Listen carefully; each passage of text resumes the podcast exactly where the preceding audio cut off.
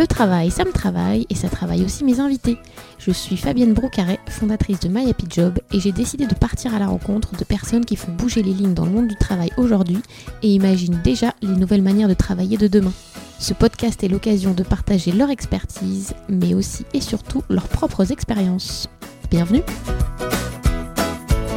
Bonjour Caroline Renou. Bonjour. Vous êtes la fondatrice d'un cabinet de recrutement un peu spécial qui s'appelle Birdeo et qui est spécialisé dans les euh, domaines de euh, RSE, développement durable et économie euh, sociale et solidaire. Est-ce que vous pouvez nous raconter déjà comment est-ce qu'on devient chasseuse de tête?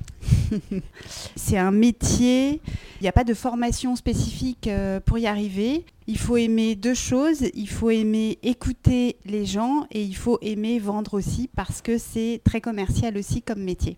Et concrètement, comment se passent vos journées, vos semaines euh, Qu'est-ce que vous faites Parce que donc, vous travaillez dans le recrutement. Comment on fait pour trouver les meilleurs talents alors, euh, nous, ce qui est particulier, c'est que effectivement, on est très spécialisé et notre spécialisation, ce sont les postes qui vont avoir un impact positif au niveau social et ou environnemental.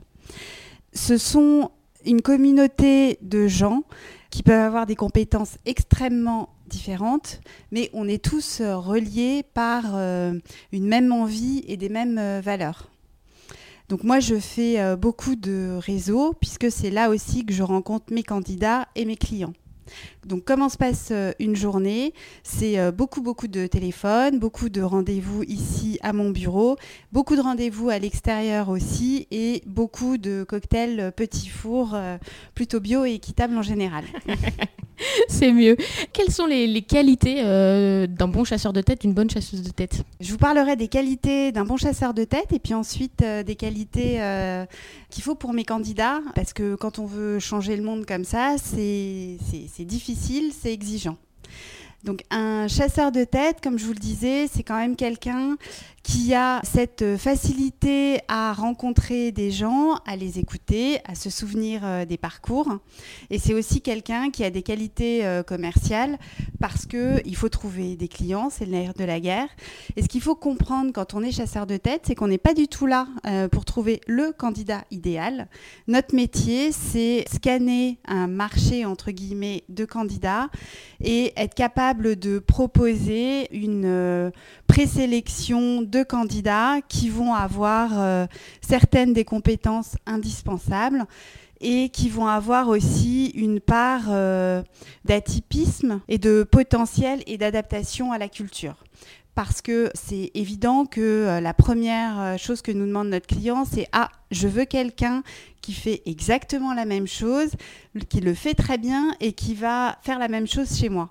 Mais ça, les candidats n'ont pas envie, et heureusement parce qu'ils le feront avec moins de motivation. Donc nous, notre rôle, c'est justement de dire, il ne faut pas trouver un candidat qui a fait exactement la même chose. C'est intéressant quand vous parlez des profils atypiques. Est-ce que c'est quelque chose qu'on vous demande de plus en plus dans le recrutement?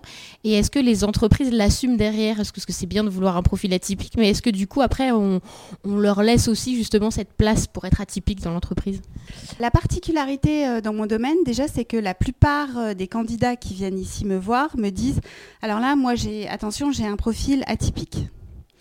D'un point de vue général, je pense qu'il y a de plus en plus de profils euh, dits atypiques, puisque les parcours sont beaucoup moins linéaires euh, qu'ils pouvaient l'être auparavant, et heureusement.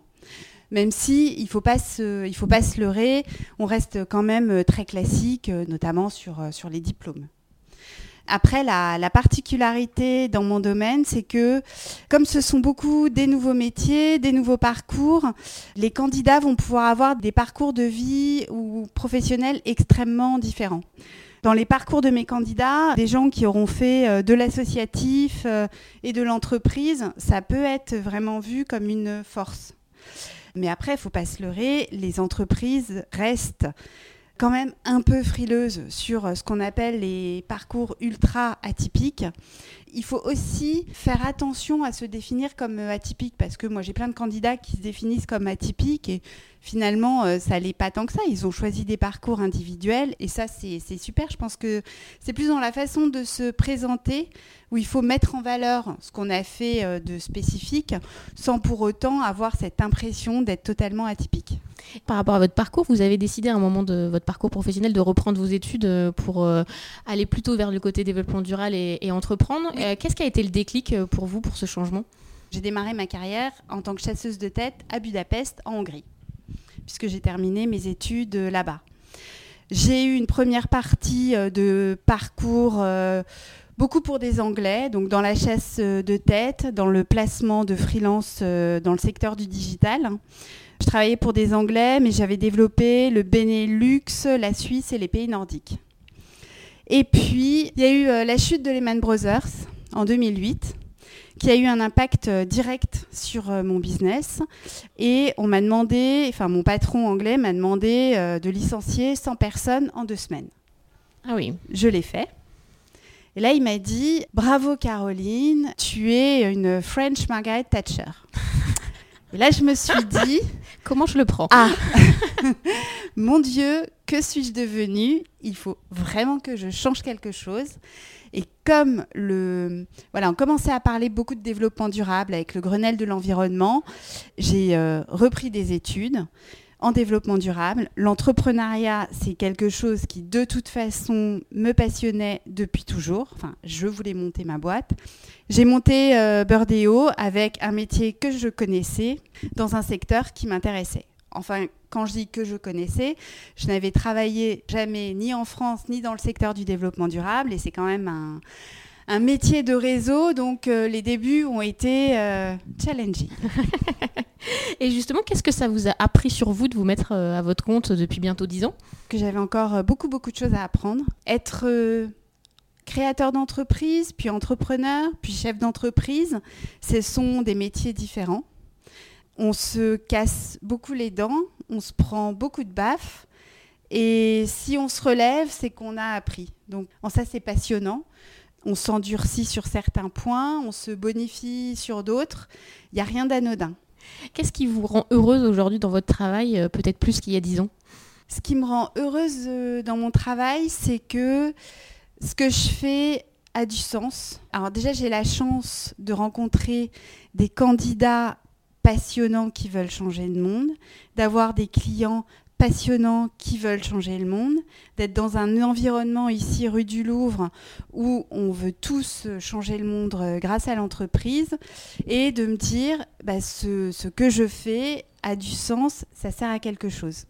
Oui, ça motive au quotidien énormément. Ah bah c'est clair. Euh, quel serait votre conseil pour euh, bah, les jeunes ou les moins jeunes, si vous voudraient, par exemple se reconvertir dans l'économie sociale et, solidaire Quel serait selon vous le premier pas, le premier conseil? On parle plus vraiment d'économie sociale et solidaire. On parle euh, beaucoup plus euh, de métiers euh, d'impact. J'ai écrit un ouvrage, Comment faire carrière dans la RSE et le développement durable. Depuis huit ans, moi, je décrypte ces profils, donc je commence à voir ce qui fonctionne et ce qui fonctionne moins bien. Première chose, il faut porter ses valeurs. Voilà, on ne fait, on ne fait jamais ces métiers par, par hasard. Il faut porter ses valeurs, mais ça ne suffit pas parce que c'est plus difficile comme métier que les autres métiers. Souvent, je compare euh, ça au digital.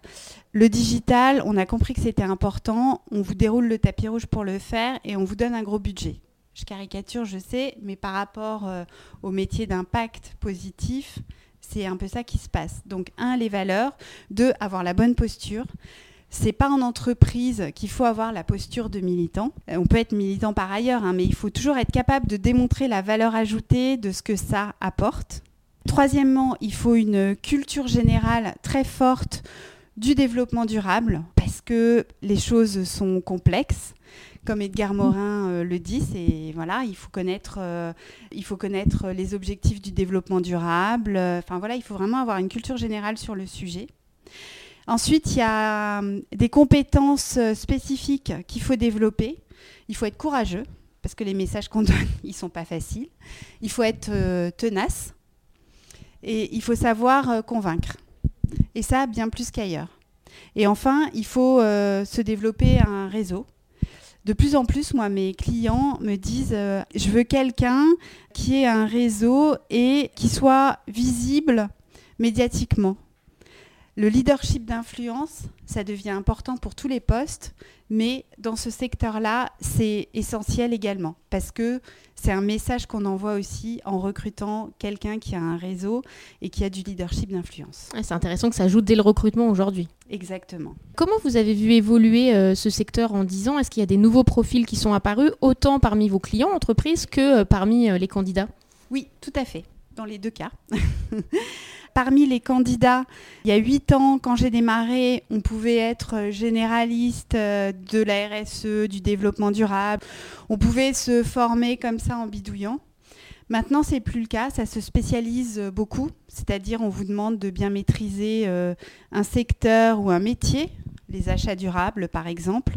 Quand vous rentrez dans une entreprise parfaitement engagée, et parmi les clients, ça a beaucoup euh, évolué aussi. Au départ, c'est plutôt des pionniers qui s'intéressaient euh, à ces sujets. Les gens aussi euh, au niveau réglementaire, donc c'était beaucoup les grandes entreprises qui étaient soumises à la législation des rapports développement durable. Et maintenant, de plus en plus, il y a des entreprises de petite taille ou de taille moyenne qui se disent Ah, ça peut me créer euh, une valeur ajoutée de faire ça. Et puis il y a toutes celles aussi qui démarrent par le réglementaire, puisque le réglementaire s'est étendu. Maintenant, au niveau financier aussi, de plus en plus, les critères qu'on appelle ESG, donc environnement social et gouvernance, se développent. Donc des entreprises qui vont vouloir lever des fonds s'intéressent euh, à ces sujets-là aussi. Des entreprises qui veulent travailler avec des grandes entreprises s'intéressent à ces sujets-là aussi parce qu'on leur demande dans les appels d'offres. Et alors, il y a celles euh, qui euh, tick de box et puis bah, il y a celles qui, qui veulent aller plus loin donc ça se diversifie énormément euh, des deux côtés.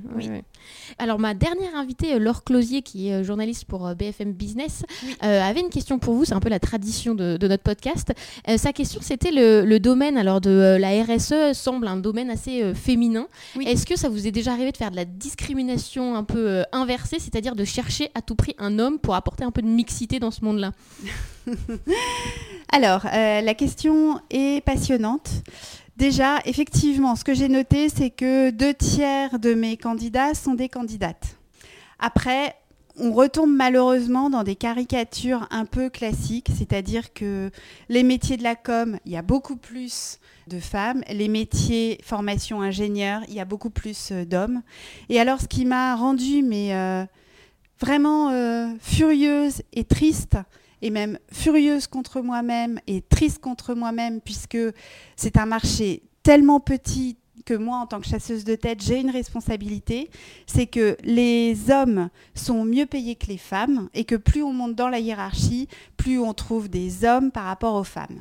Donc on a quand même dans ce aussi des inégalités euh, hommes-femmes, euh, je dirais, un peu classiques. Malheureusement, oui, et c'est terrible. On va passer à la deuxième partie de notre podcast, du coup un peu plus un questionnaire à l'après-vert.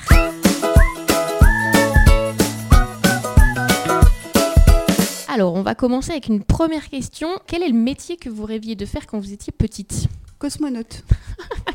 Intéressant. Euh, qu'est-ce qui a fait le, changement euh, aujourd'hui? Euh, Les maths. les maths et la physique. Si vous deviez décrire votre bureau, vous êtes plutôt team Marie Kondo super rangé ou plutôt un petit peu bordélique? Ah ben c'est un peu bordélique. c'est léger, ça va. Quelles sont vos astuces pour vous ressourcer et faire face au stress quand vous avez des périodes peut-être un peu plus stressantes dans l'année? Le yoga, courir sur mon tapis et rencontrer mes amis et passer du temps avec mes enfants. Donc faire autre chose que travailler, ça fait du bien. Exactement, exactement. Et ça, j'ai appris euh, j'ai appris aussi au fil des années. Ce que vous faisiez peut-être pas au début de votre carrière indépendante. J'avais du mal au début. Euh, si vous deviez vous définir en un mot en tant que manager, en tant que chef d'entreprise, quel serait-il? Complexe. Pour vous, une journée de travail réussie, c'est quoi? Quand mes collaborateurs ont, signé des contrats et qui sont fiers d'eux, quand euh, j'ai des euh, candidats euh, qui, après un entretien, me disent Ouh là là, mais merci, grâce à vous, ça m'a éclairé plein de choses. En gros, c'est ça. Beaucoup les retours, du coup. Oui, tout à fait. Est-ce que vous avez un modèle féminin ou masculin, d'ailleurs, qui vous inspire ou qui vous a inspiré à un moment de votre carrière? Dans mon secteur, bah, il y a Elisabeth Laville qui a fondé Utopie. Il y a Emmanuel Austin qui est PDG de Cantis qui est une boîte dans le secteur euh, du développement durable, mais qui est très présente euh, à l'international et euh, très innovante. Est-ce qu'on vous a donné déjà un bon conseil? Quel, quel est le meilleur conseil qu'on vous ait donné dans votre vie professionnelle, qui vous a vraiment servi? On m'a donné plein de très bons conseils. Je les ai rarement écoutés tout de suite, et c'est après que j'avais réalisé que c'était des bons conseils. Est-ce que vous êtes connecté un peu, beaucoup à la folie, et notamment sur les réseaux sociaux? Beaucoup. Je suis très connectée sur euh, LinkedIn. J'ai euh, plus de 18 000 euh, connexions et, je, et on l'utilise beaucoup dans notre métier. Et puis après, on utilise aussi beaucoup Twitter et LinkedIn pour faire connaître ce qu'on fait, faire savoir, parce que comme on est sur des nouveaux métiers, on a aussi un rôle d'expliquer que ces métiers-là, ce sont des vrais métiers. Une des problématiques, c'est que quand on fait euh, de la RSE, du développement durable, c'est pas suffisamment connu et reconnu par les DRH, par les dirigeants. Je pense que quand on a été directeur du développement durable, si on fait ça bien, on a tout ce qu'il faut pour devenir euh, DG. Donc ça fait partie de mon rôle et ça se fait aussi via les réseaux sociaux d'expliquer pourquoi ces candidats sont euh, formidables et pertinents pour diriger des entreprises. Quelle est votre plus grande fierté professionnelle? C'est d'avoir euh, un cabinet qui va faire un million de chiffre d'affaires après huit ans dans un secteur dans lequel, quand j'ai démarré, il y avait pas vraiment de, de, business euh, et d'antériorité.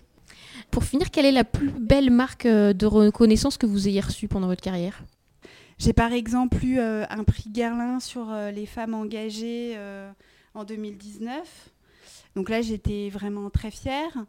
J'ai les échos qui ont publié une tribune que j'ai écrite sur la RSE, en quoi euh, sur la RSE, ça peut aussi rapporter de l'argent. J'arrive euh, à payer mes collaborateurs euh, tous les mois et à me payer tous les mois. Ça, c'est quand même une fabuleuse marque de reconnaissance. J'ai mes enfants aussi qui sont, qui sont fiers de ce que je fais parce qu'ils ils savent qu'ils ils commencent à comprendre que c'est complexe et qu'il y a pas tant que ça de gens qui ont créé leur entreprise. Très bien, ça aussi, c'est une belle marque de reconnaissance. Ça. Et alors, pour finir, vous allez euh, poser une question à mes prochaines invitées qui sont Fanny et Anne-Sophie Lesage. Ce sont deux sœurs, même deux jumelles, on aura l'occasion d'en reparler, qui ont euh, une newsletter de développement personnel qui s'appelle Olimi et qui ont écrit un livre qui s'appelle Celle qui a dit fuck et qui sortent un livre à la rentrée qui s'appelle Balance ta cap et dans l'idée d'en finir un peu avec le mythe de Wonder Woman et de déculpabiliser les femmes qui ont tendance à courir un peu partout toute la journée et avoir des to-do list à rallonge. Donc, quelle serait un petit peu votre question pour elles? Alors j'imagine que balance ta cap, c'est euh, quoi lâcher et accepter de ne pas être parfaite. Donc moi, j'aimerais leur demander qu'est-ce que vous vous lâchez pour ne pas être parfaite et que vous êtes OK pour l'admettre au monde entier surtout?